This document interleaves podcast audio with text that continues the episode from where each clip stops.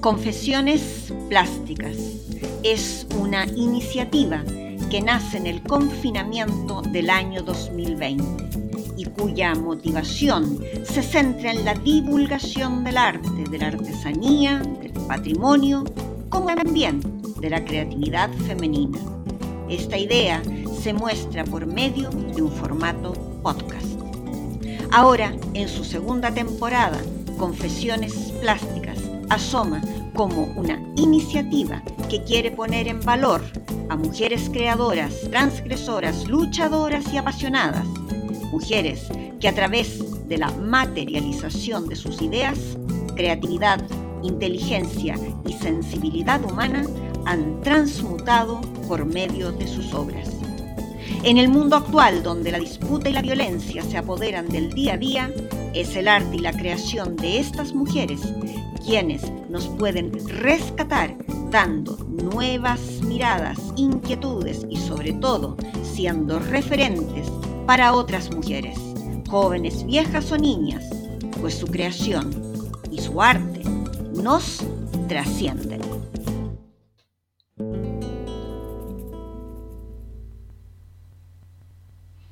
Hildegard von Bingen Hildegard aquello que es audaz en la batalla. Este es el significado del nombre de aquella mujer que nació en fecha más o menos indeterminada, allá por 1098, en Bermersheim, en el Estado Federado de Renania-Palatinado, Alemania. Fue la hija número 10 de Hildebert y Mechtild, matrimonio que pertenecía a la nobleza alemana.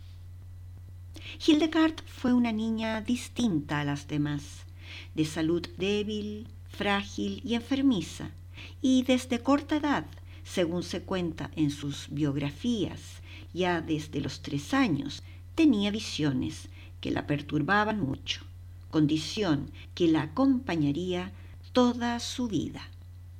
Luces y seres extraños acompañaron su existencia y le ayudarían a crear sus conocidos y respetados textos místicos. En 1106, a los ocho años de edad, los padres de Hildegard la entregaron como diezmo, al ser la hija número diez, al orden eclesiástico. Esta costumbre consistía en un tributo que había que entregar a la iglesia y que solía ser la décima parte de la producción, ya fuese agrícola o ganadera. En el caso de los padres de Hilde, quienes decidieron su futuro cuando ella estaba en el vientre de su madre, la niña fue el diezmo. El convento cercano a la casa de la niña estaba completo, por lo tanto fue enviada a la abadía benedictina de Tisi-Bodenberg, una pequeña y humilde ermita, construido a un costado del monasterio de los monjes, como era costumbre en la época. Aquel pequeño convento fue dirigido durante 30 años por la condesa Jutta de Spanheim, madre espiritual y mentora de la pequeña Hilde. Jutta le enseñó a leer y escribir, le instruyó en el estudio del latín, de los salmos, de las sagradas escrituras, de los cantos gregorianos y mucho más.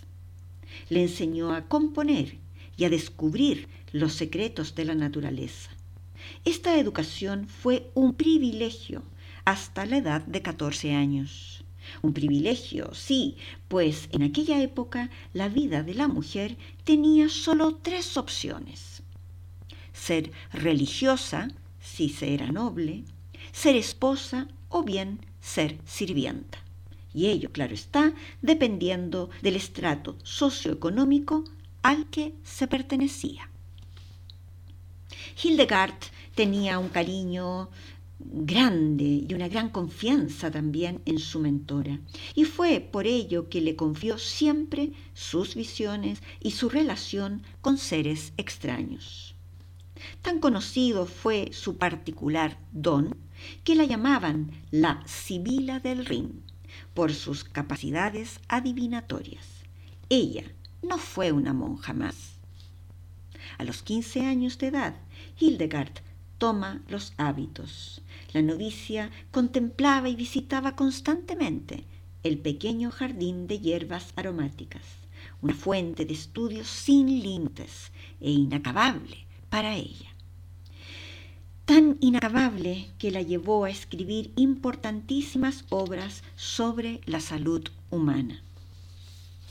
Cuando falleció la madre Jutta, Hildegard tenía 38 años y asumirá entonces como abadesa. Y será cuando comenzará su amplísima producción intelectual, ayudada siempre por su secretario, el monje Volmar. En 1141, a la edad de 43 años, iniciará la redacción de su obra que cambiará su vida. Chivias o conoce los caminos. En esta obra Hildegard desarrolla y recoge su propia visión de la creación y del hombre, en un libro que tardará diez años en escribir, una obra que fue utilizada como primer testimonio de potencial místico. Su secretario, el monje Volmar, no tardó en informar al abad del monasterio, el sacerdote Cunón de la actividad literaria de la abadesa. La comunidad religiosa estaba perpleja y ciertamente muy preocupada con la actividad de una abadesa de un convento femenino. En aquellos días se celebraría un sínodo en Dreveris, al que acudiría ni más ni menos que el Papa Eugenio III, más otras grandes e importantes personalidades de la curia. Se consideró entonces sería este el mejor momento para exponer el caso de Hildegard, la abadesa que osaba escribir un libro. Tales ilustres visitaron el convento de Disi-Bodenberg y posteriormente invitaron a la abadesa al sínodo, en el que se leería frente a todos parte de su texto Resulta absolutamente excitante y cautivante imaginar aquel cónclave lleno de obispos, abades, monjes y pelados con el Papa presente, un mundo masculino y poderoso, todos atentos y adustos, serios, escuchando el texto escrito por una mujer, una monja pequeña, frágil y de aspecto enfermizo y débil. El resultado de aquel tenso momento se resume en las palabras del abad Bernardo de Claraval. Abro comillas. Hay que guardarse mucho de apagar una luz tan admirable, animada por la inspiración divina. Cierro comillas. Entonces fue que el propio Papa Eugenio III la va a animar a seguir, pues dice, abro comillas, sus obras son conformes a la fe y un todo semejante a los antiguos profetas. Cierro comillas. Si Volmar pretendió denunciar, poner una trampa o crear un conflicto a Hildegard, o bien si pensaba que la abadesa tenía un poder divino, no sabemos. Pero si fue lo primero, si fue así, la jugada le salió mal. La abadesa salió ganando, pues fue apoyada e instada a continuar con su obra. A Volmar le tocó seguir siendo su secretario por toda la vida. Hildegard sacó un provecho muy inteligente de la situación. Con el apoyo de la máxima autoridad eclesiástica de su lado, prontamente el abad Cunón fue informado por la propia abadesa que ella se marchaba con sus monjas a otro lugar.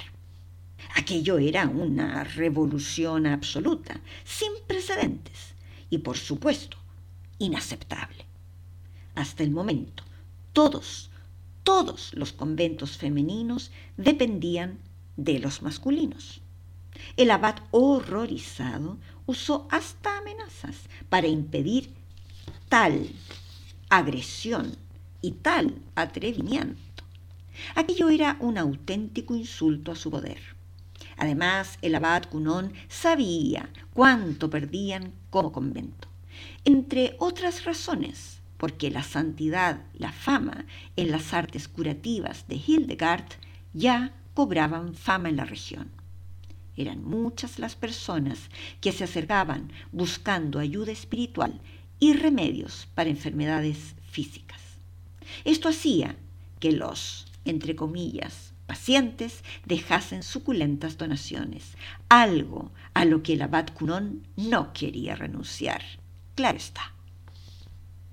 El papá accedió al traslado de la abadesa y de sus monjas, pero Cunón seguía obstuso en su negativa. Hildegard entonces cayó enferma en cama, inconsciente, tiesa como una estaca, y nadie podía despertarla, ni menos curarla.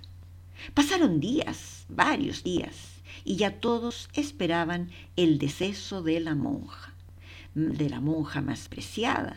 Entonces el abad por fin accedió al traslado de las monjas hacia un convento propio. Fue allí que la abadesa despertó de aquel profundo y fulminante sueño, fresca como una lechuga y llena de entusiasmo. Ello hizo que se entendiera el emprendimiento de esta transgresora monja como un deseo divino. Ruppersberg, cerca de Bingen, fue el lugar elegido por la abadesa. El lugar había sido señalado en una visión. Ruppersberg era un oratorio sencillo y humilde, creado por San Ruperto. En este lugar las monjas se vieron expuestas a muchas carencias y vicisitudes hasta que el humilde oratorio tuvo aspecto de convento. Hasta algún motín hubo por allí por parte de la veintena de monjas que no estaban acostumbradas a tantas penurias pero el ejemplo personal, la fortaleza y el carisma de Hildegard lograron vencer. Y así fundó el primer monasterio autónomo para mujeres de la historia. En aquellos años en que el convento elevaba sus muros, Hildegard escribió e inició su obra musical más un alfabeto para una lengua que llamó lengua ignota, con más de 900 caracteres. Y además escribió un manuscrito sobre medicina, libro sobre las propiedades naturales de las cosas creadas, fue su título. Esta obra le llevó siete años de arduo e incansable trabajo. Entre 1151 a 1158 eh, y concluyó siendo la primera obra médica conocida en la Edad Media, enciclopedia que se usó hasta el siglo XV en las escuelas de medicina.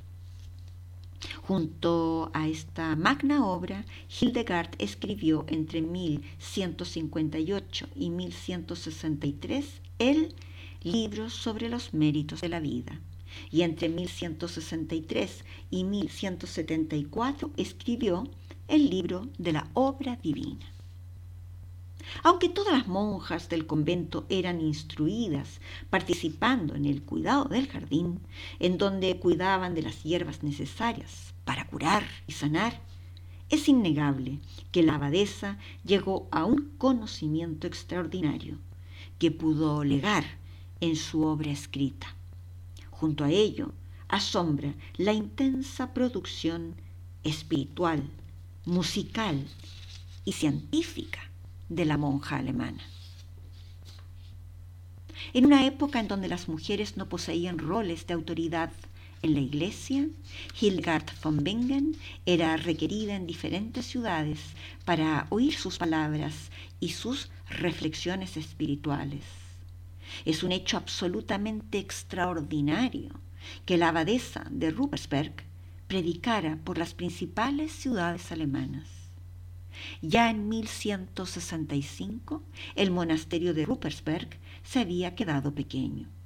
Entonces se escogió Eibingen.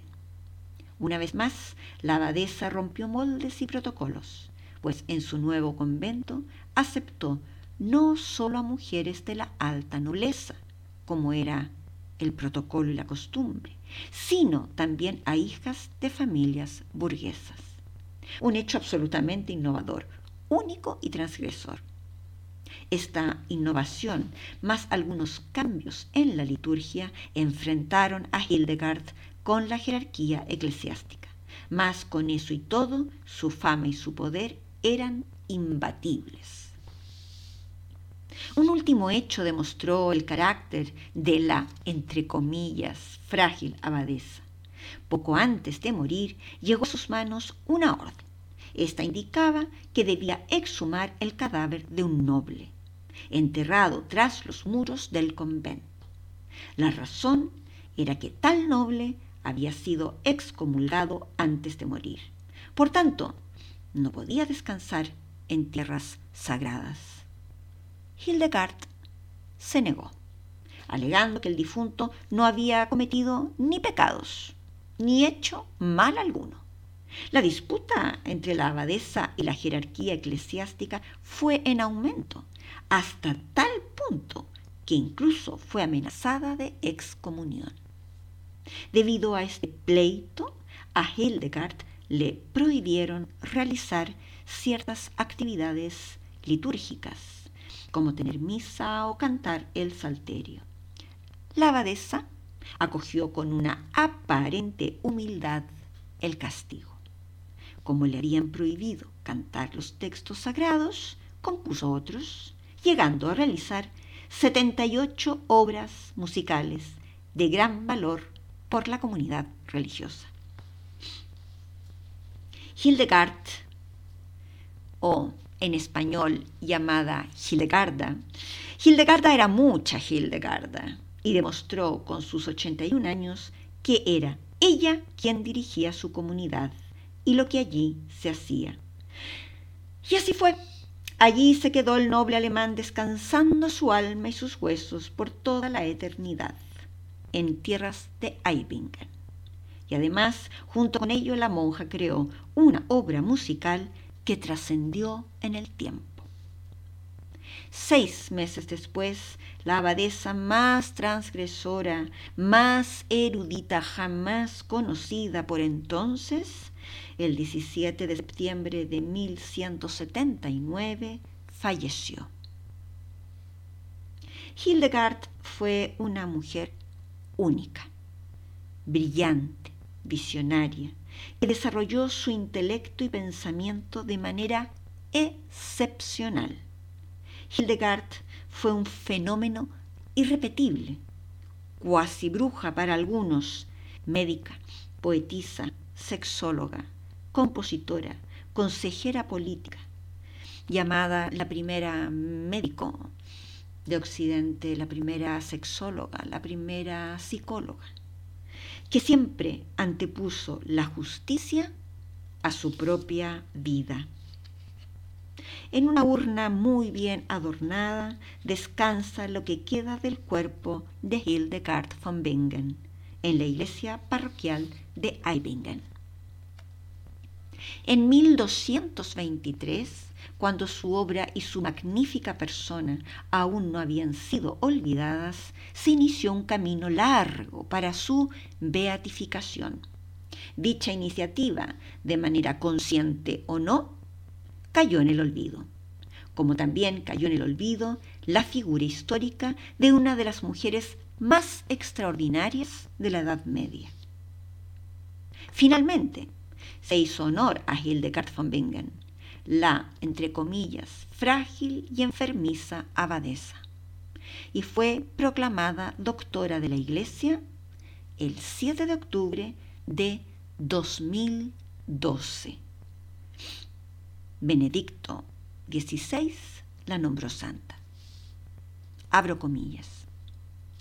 Nosotros, acogiendo el deseo de muchos hermanos en el episcopado y de muchos fieles del mundo entero, tras haber tenido el parecer de la Congregación para las Causas de los Santos, tras haber reflexionado largamente y habiendo llegado a un pleno y seguro convencimiento con la plenitud de la autoridad apostólica, declaramos a San Juan de Ávila sacerdote diocesano y a la santa Hildegard von Bingen doctores de la Iglesia Universal. En el nombre del Padre, del Hijo y del Espíritu Santo. Cierra comillas. Yo no debería quizás ser reiterativa, pero necesito serlo. Perdón, luego de haber reflexionado largamente, se sabe que las cosas de palacio van despacio, pero esta reflexión duró 789 años desde la petición y 833 años desde su muerte. Me parece asoman como un exceso. Vamos, en mi opinión.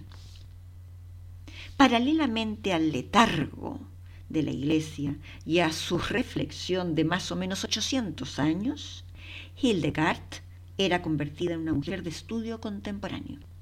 Su música se ha editado con gran éxito. Sus obras médicas y teológicas han vuelto a la vida con mucho interés. Sus obras, el libro de las piedras que curan, o bien el libro Curar por la alimentación, o el otro libro, La salud del aparato digestivo, o bien el manual de medicina, por ejemplo, son textos de absoluta contemporaneidad y nos dan a entender por qué la abadesa de Eibingen fue llamada, es llamada la madre de la historia natural. Esto, aunque pasasen siglos escondidos. Las visiones de la abadesa eran mentales y estaban llenas de predicciones e informaciones. Desde sus visiones, ella observó al hombre como el centro del universo y describió una imagen con el hombre dentro de un círculo muy semejante al que hará siglos después Leonardo da Vinci. A pesar de que Hildegard tomó los hábitos a la edad de 15 años, se la conoce como la primera persona que abogó por la liberación sexual femenina.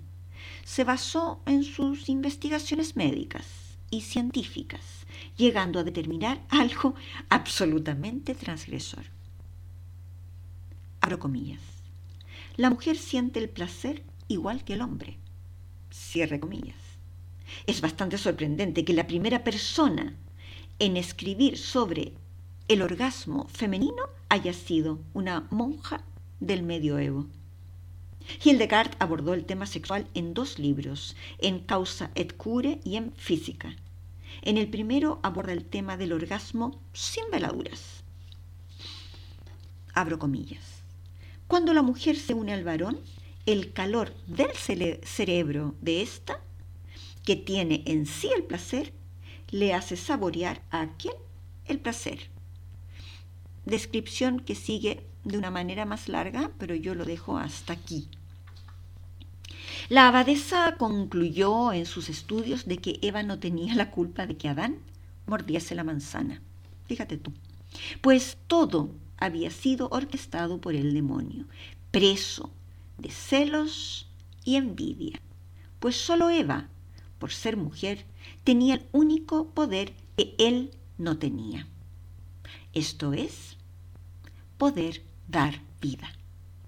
Así, Hildegard le devolvía la dignidad a la mujer injustamente tratada por intereses masculinos.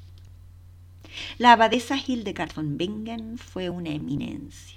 En sus últimos años realizó giras de conferencias en donde denunció la corrupción de la Iglesia y fue consejera de reyes, emperadores, papas y altos cargos.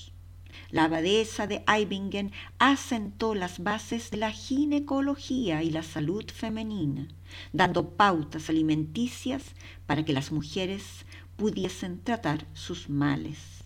Sus estudios la hacen ser conocida como la primera sexóloga y ginecóloga de la historia. Además, esta monja medieval introdujo el lúpulo en la elaboración de la cerveza, permitiendo con ello que no se estropeara con tanta facilidad. Y también dedicó un capítulo entero a sus conclusiones del estudio del cannabis y lo recomienda para sanar problemas estomacales, náuseas y dolores de cabeza. Como compositora musical es considerada ni más ni menos como la precursora de la ópera. Incluso una obra musical suya batió récords de venta, de ventas mundiales, y una canción suya fue nominada a los Oscar de la Academia de Hollywood. Así sigue estando, así es, así fue la frágil Hildegard entre nosotros. La verdad, una se podría extender por varios capítulos sobre los aportes de Hildegard al mundo, esta frágil monja alemana, quien como otras mujeres brillantes fue muy astuta. Disimuló su talento con maestría detrás de un discurso que supo aplacar las iras y las envidias masculinas y así desarrollar su inteligencia y su sabiduría a través de obras que han trascendido desde la Edad Media y están allí para todos nosotros. Y nunca terminaríamos de sorprendernos de la capacidad intelectual, creadora e innovadora de la abadesa de Eibingen. El asteroide descubierto por el astrónomo alemán Max Wolf el 3 de agosto de 1918, lleva su nombre. Asteroide 898, Hildegard. La obra pictórica Hildegard se presenta en un formato cuadrado de un metro por un metro. La técnica es de intervención manual a través de lápiz pastel, lápiz sanguina, sobre impresión digital de la imagen obtenida del artículo Melodías Olvidadas de la web islayos.catedu.es. Además, esta obra está construida con acrílico y pan de oro falso. La simbología que esta técnica mixta conlleva es plasmar la idea de que mujeres del pasado asoman en nuestro presente, un presente marcado como la era digital. Así, el rostro recreado, pues no se sabe a ciencia cierta cómo fue el rostro de la monja alemana, ese rostro aparece en nuestro presente para dar su voz. El semblante de Hildegard asoma en el centro de este cuadrado, forma que representa un mundo inamovible, como por una ventana que tiene desde el medioevo, y se posiciona en el centro y de frente.